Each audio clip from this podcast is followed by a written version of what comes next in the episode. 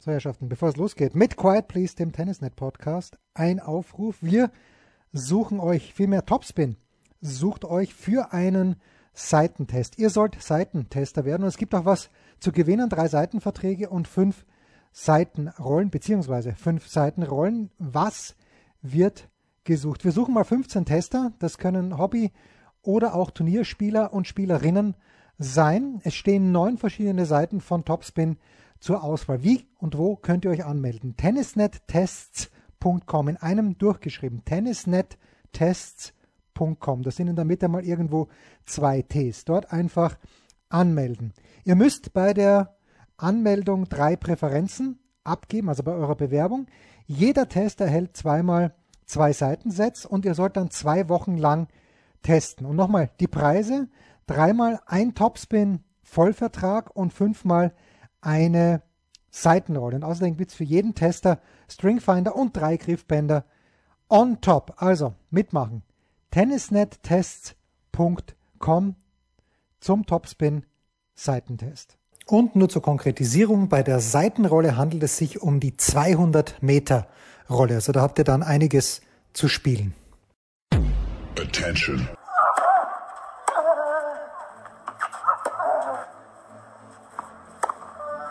Bitte nehmen Sie schnell Platz, die Spieler sind bereit.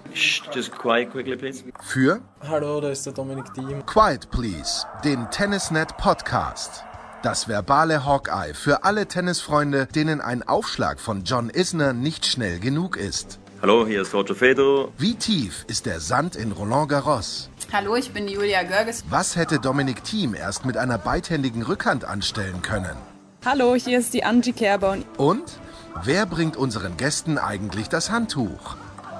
Also, shh, quiet please. Ja. Quiet Please, der Tennisnet Podcast, eigentlich aus Halle, aber wir schalten jetzt in die Nähe von Stuttgart, denn dort sitzt der große Mats Merkel, Ex-Coach von Anne Ivanovic, bei Andy Murray war er im Team, bei Adidas nach wie vor unterwegs als Scout. Grüß dich, Mats. Hi. Mats, ja, wir wollen äh, heute mal die, die Männer ein bisschen beiseite legen, beiseite liegen lassen vielmehr und uns um die Frauen kümmern, weil äh, vor dem Turnier habe ich mit Alex Antonic gesprochen und wir haben gesagt, bei den Frauen können 30, 30 Kandidatinnen und Barbara Krejcikova war, glaube ich, nicht darunter. Was ist da, was ist da passiert in Roland Garros bei den Frauen aus deiner Sicht?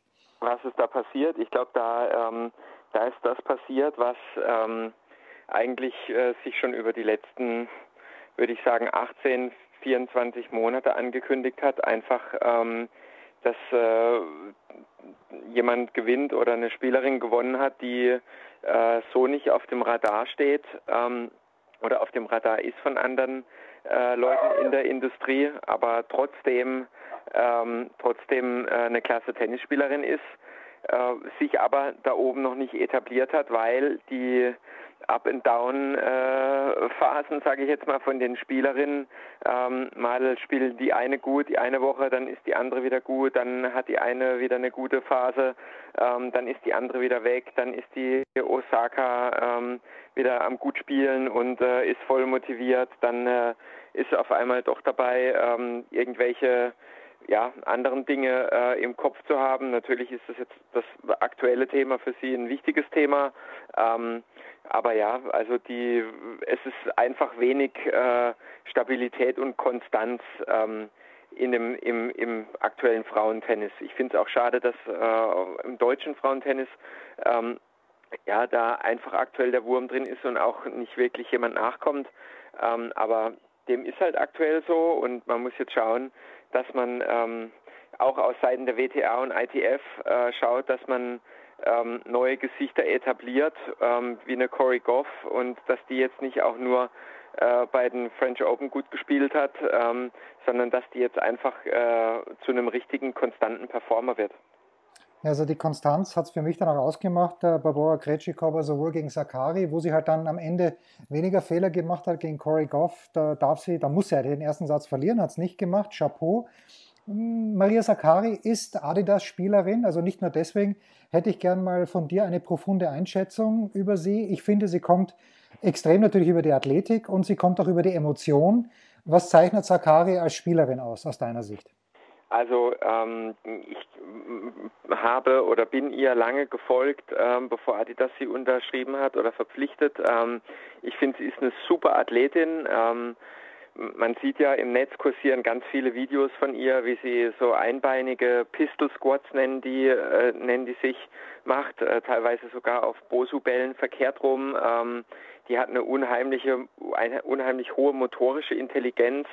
Ähm, technisch finde ich sie gut, ähm, könnte allerdings noch deutlich besser werden. Sie spielt ja extrem viel äh, Kickaufschläge, ähm, auch teilweise, selbst nur wenn sie dann mal zwei Punkte vorn ist, ähm, kriegt nicht so viel Freipunkte mit dem Aufschlag, aber ist einfach äh, eine Macht von der Grundlinie und ähm, gräbt halt unheimlich viel aus und wenn du zu kurz wirst, schlägt es ein. Ähm, sie ist eine, ja, ähm, definitiv äh, für mich eine Top 15, Top 10 Spielerin, die da oben aktuell ähm, auch hingehört mit dem, was sie jetzt aktuell, äh, sage ich mal, ähm, auf die Straße bringt an PS. Jetzt hat die Sakari in diesem Jahr zwei Signature-Wins gehabt, wenn ich das so frech sagen darf. Das erste war gegen Naomi Osaka in Miami, das zweite war gegen Iga Swiatek jetzt hier in Roland Garros. Ist es für jemanden wie Sakari einfacher, nicht als Favorit in ein Match zu gehen aus deiner Sicht? Ähm, ja, also sie äh, spielt halt äh, gerne gegen, gegen Mädels oder gegen Spielerinnen, weil sie der, der Underdog ist in dem Match. Ähm, aber ich bin gleichzeitig auch davon überzeugt, dass wenn sie dann mal in den Top 10 äh, sich etabliert hat und auch, äh, sage ich mal, fest daran glaubt, ähm, dass sie da oben hingehört, ähm, dass diese Signature Wins dann keine Signature Wins mehr bleiben, sondern dass sie äh, gegen solche Mädels auch, äh, sag ich mal, Week in, Week out gewinnen, gewinnen kann und nicht nur zweimal im Jahr. Ja, jetzt hat Naomi, Naomi Osaka aus bekannten Gründen sich zurückgezogen. Ashley Barty äh, hat verletzt aufgegeben in der zweiten Runde gegen Magdalenette und dann bleibt naturgemäß Iga Swiatek übrig, wo man sich denkt, okay, ähm, eigentlich ist sie die beste Spielerin im Feld, verliert dann gegen Sakari, äh, kommt im Doppel ins Finale ich weiß nicht, wie viel du gesehen hast von Sakari gegen Schwiontek. Das hat mich schon ein bisschen enttäuscht, weil ich dachte, äh, Schwiontek wäre schon ein bisschen weiter, Mats. Ja, also ähm, auch Iga kenne ich gut. Äh, Finde es eine klasse Tennisspielerin. Ähm, hat sich auch mega entwickelt seit dem Junioren-Wimbledon-Sieg damals ähm, mit einem French Open äh, äh, letzten Jahres das ist immer schwierig, glaube ich, das im Jahr darauf zu bestätigen. Ähm, Sage ich mal, es gibt nicht viele Spieler, die das, die das geschafft haben oder die das dann auch schaffen, gleich im Jahr drauf wieder, ähm, sage ich mal, den gleichen, das, den gleichen Slam zu gewinnen, zu gewinnen.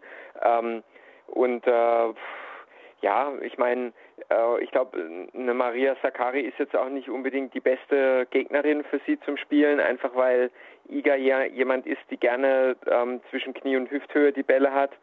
Und Ma Maria spielt dann doch auch immer mal wieder einen sehr unangenehmen Kick oder ähm, spielt halt mit der Vorhand extrem Drall, extrem Kurve, hat einen, einen ganz einen sehr guten Treibschlag. Ähm, und normalerweise ist eigentlich Iga eher lieber die Spielerin, die so unangenehmeres Tennis spielt, äh, nach vorne kommt, dich nach vorne holt. Ähm, einfach abwechslungsreich ähm, und ich glaube, das hat sie an dem Tag gegen Maria nicht abrufen können. Ja, gut. Und dann ein Wort vielleicht noch. Äh, der 24. Titel, der schwebt nach wie vor über allem, aber ich glaube, Serena hat ja ordentlich begonnen, aber die Vorstellung gegen Rybakina, die war, ja, war schlecht einfach. Also da, da war ja gar nichts mehr da. Ich verliere schon langsam den, den Glauben, Mats, ist Wimbledon auch für dich, wenn überhaupt, die letzte Chance, dass dieser Titel noch dazukommt?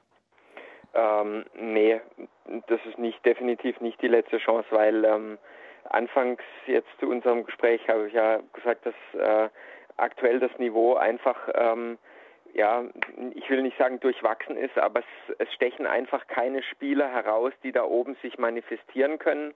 Ähm, klar, es gibt immer wieder Spieler, die dann mal für ein paar Wochen gut spielen und eine Ashley Barty, logisch, ähm, die hat jetzt die letzten 12, 18 Monate gut gespielt, aber ähm, auch da jetzt eine Verletzung, dann immer mal wieder das Problem, dass es sich nicht so richtig traut, auf der Rückhand durchzuziehen und mehr sliced und ähm, da muss einfach jetzt mal eine Spielerin kommen, die sich dann traut, äh, sie auf der, Fest, auf, auf der Rückhand festzunageln.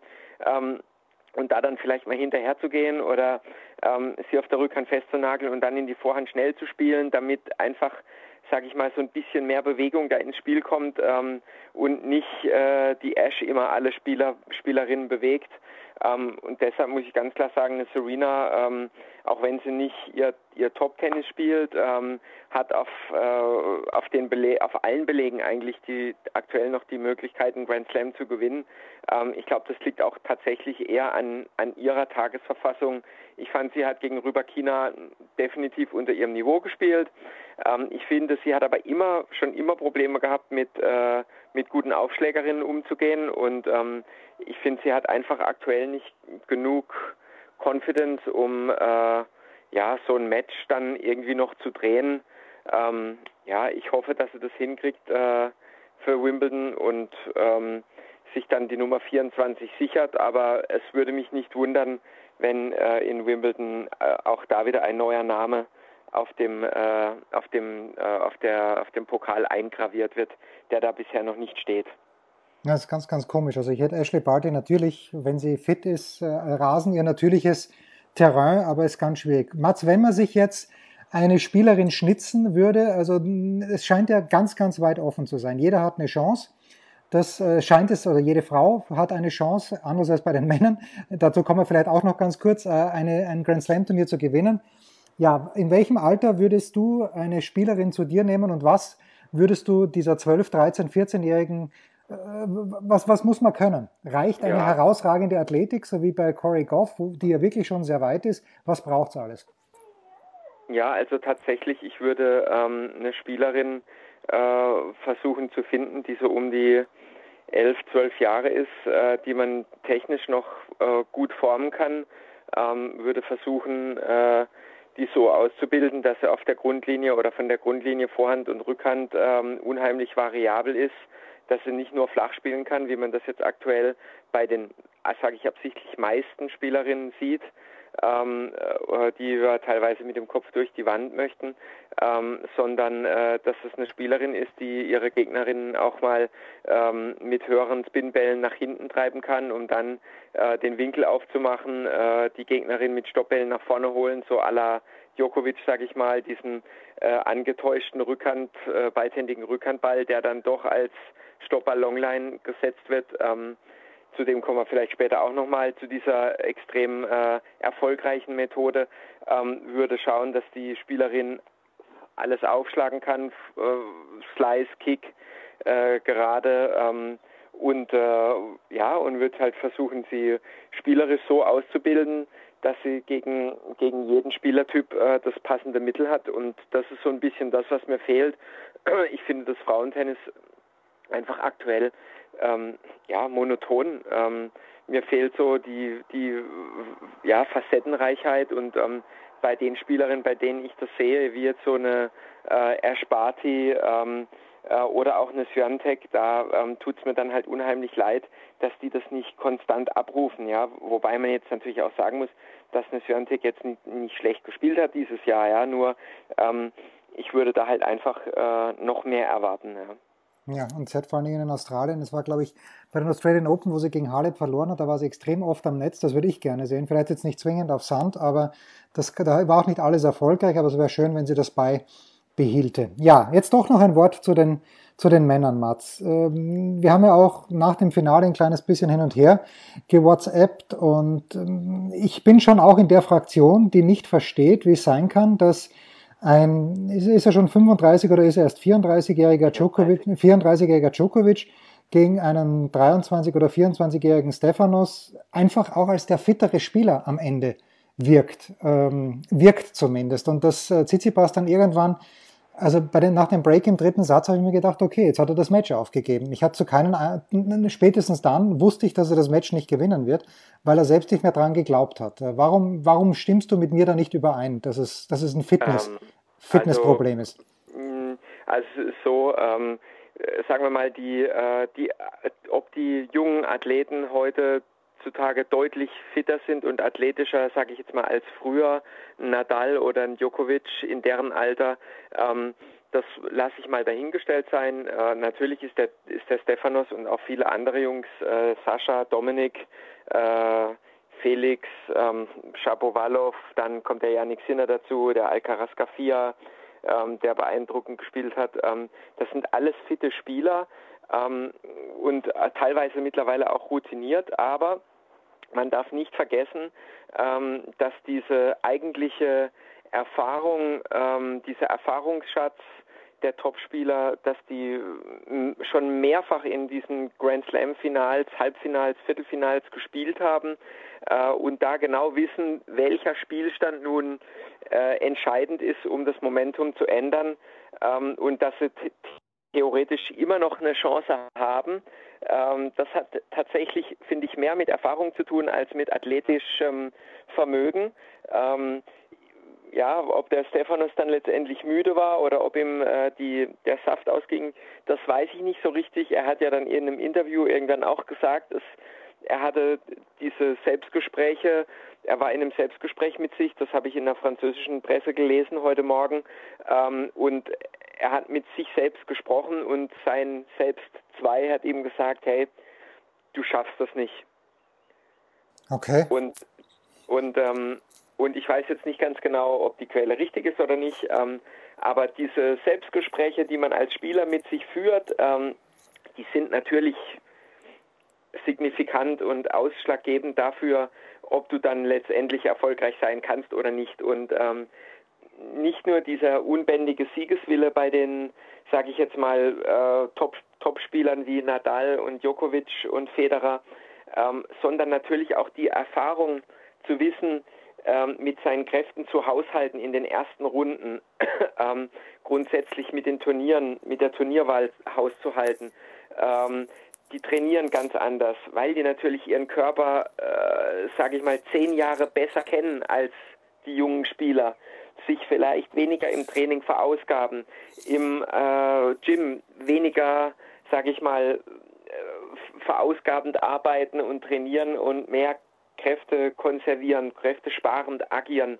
Ähm, da kann das ein oder andere Prozent, was halt die, durch die Erfahrung kommt und eingespart werden kann, äh, hinten raus natürlich schon einen riesen, einen riesen Unterschied machen. Ähm, aber äh, ja, ich finde es jetzt ich habe auch äh, verschiedene andere Quellen äh, gelesen, was dann heißt, ja, wie kann das sein, dass ein 22-Jähriger im Tennis gegen einen 34-Jährigen verliert?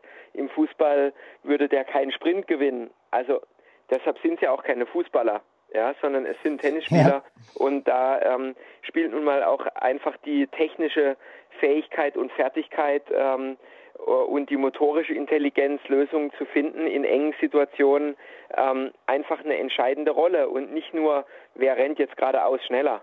Ja, also klar, natürlich der Antritt äh, ist wichtig, aber letztendlich äh, bringt es dir nichts als Fußballer, wenn du dann vorm Tor stehst und findest den, findest den Abschluss dann trotzdem nicht. Ja, also das finde ich dann immer so ein bisschen so wachsweiche Kommentare, die ich nicht gelten lassen kann, weil Tennis einfach eine ganz andere Sportart ist. Das, du kannst Tennis vergleichen vielleicht mit Zehnkampf.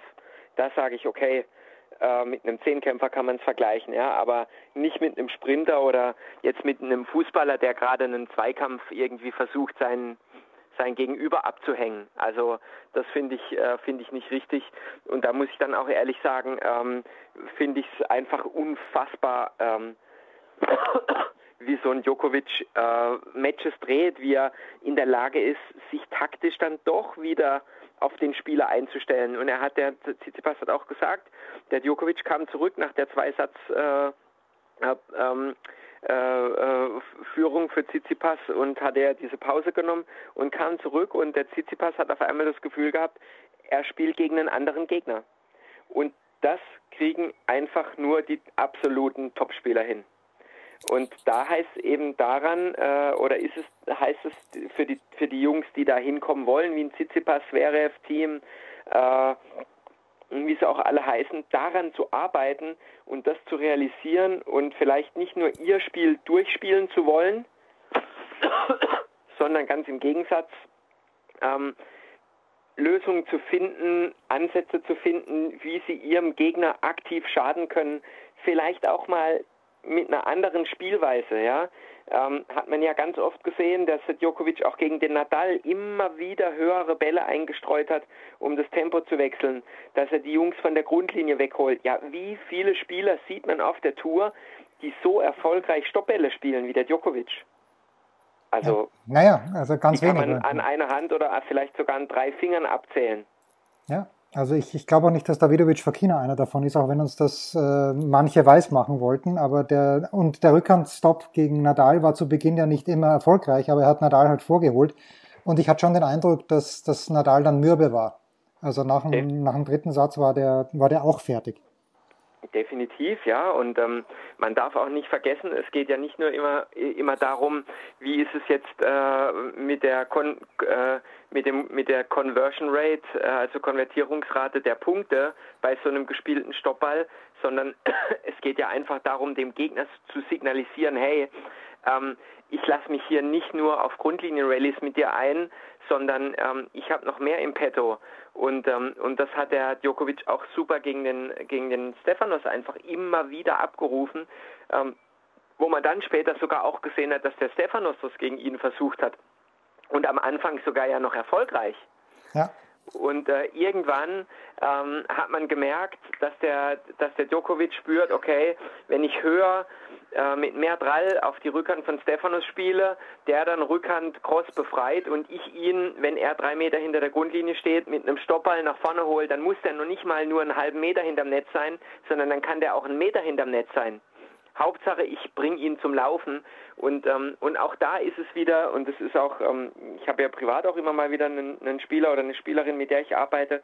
Und ähm, da geht es immer wieder darum, und es ist vielleicht auch so ein Mindset, der sich, warum auch immer, bei den bei Spielern, bei Eltern, bei Trainern manifestiert hat, ja, die, äh, er hat ja gar keine, meine, meine, meine Tochter hat gar keine Winner geschlagen heute, höre ich dann immer wieder. Da sage ich, ja, was heißt denn das, einen Winner schlagen? Also du kannst doch nicht sagen, ja, ich, ich serviere jetzt ein Ass.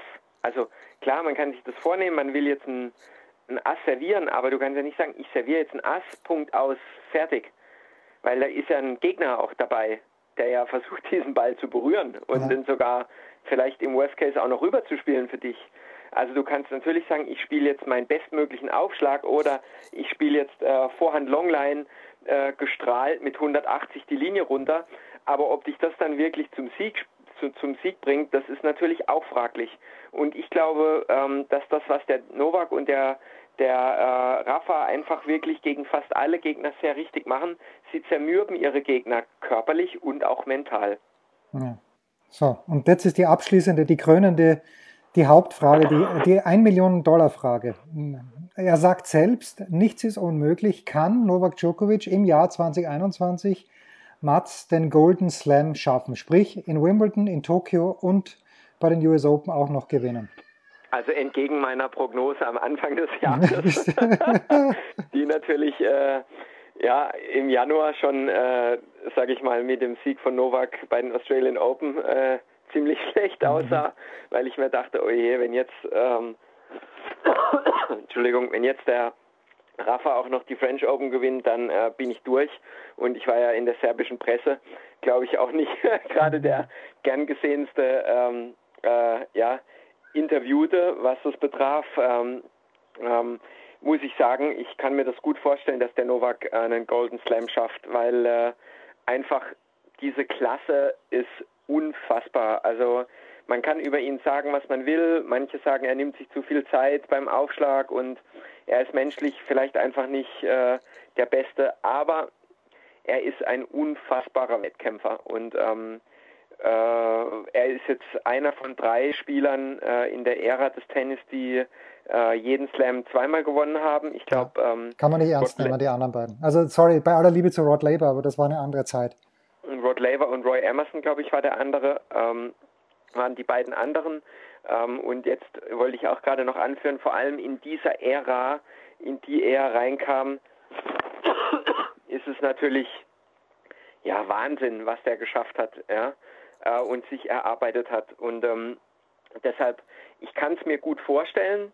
Äh, viele Spieler, muss ich sagen, haben auch äh, unter der Covid-Pandemie äh, gelitten unter den Re Rules and Regulations, unter den Regeln, unter diesem Bubble Life.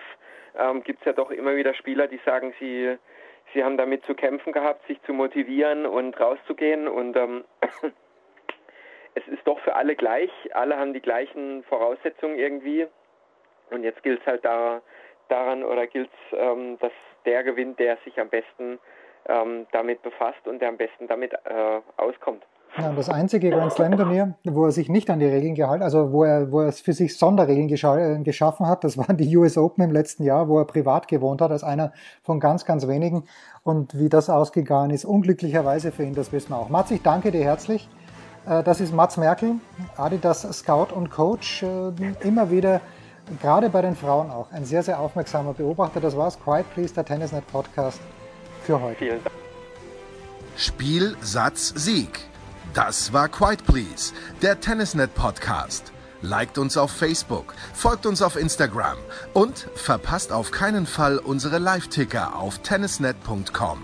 Neben all den anderen Artikeln, Gewinnspielen und Serviceberichten.